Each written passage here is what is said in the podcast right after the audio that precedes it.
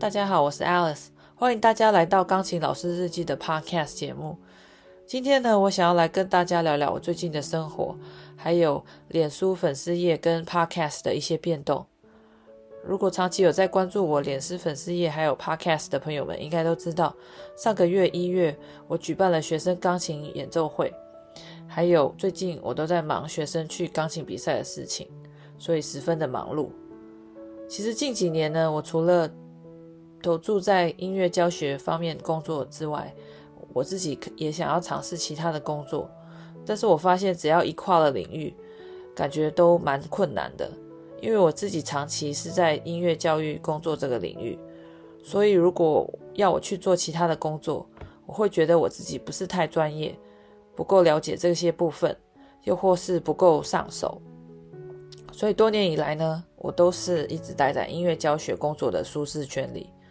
为什么我想要尝试看看不同的工作呢？其实有些原因也是因为疫情的关系。当初前几年疫情一开始的时候，我的学生人数减少了很多，因为有很多的学生他们并没有办法接受上线上课程，所以都停课了。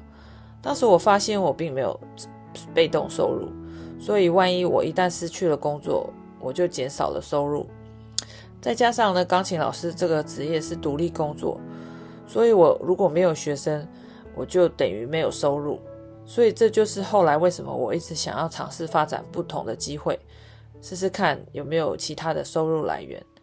所以目前我想要做的部分呢，是试试看开更多的线上钢琴教学课程。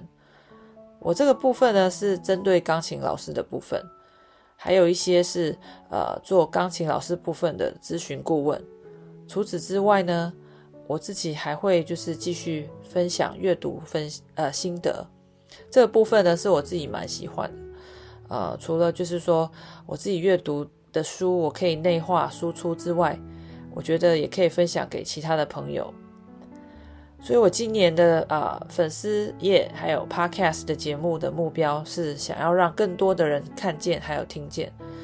那首先的第一步呢，就是我会改名字，因为我想要去触及更多的人，让可能不是学音乐的朋友们也能看到我的脸书粉丝页，还有听到我的 Podcast 节目。啊、我觉得这样可能也算是一种推广的方式吧。所以呢，我在这集的节目要跟大家宣布。我们钢琴老师日记的名称，我们将会改成谈谈爱丽丝钢琴老师日常。希望大家以后还要多多支持，继续追踪我的脸书粉丝页，还有收听我的 Podcast 节目。谢谢大家，我们下次再见。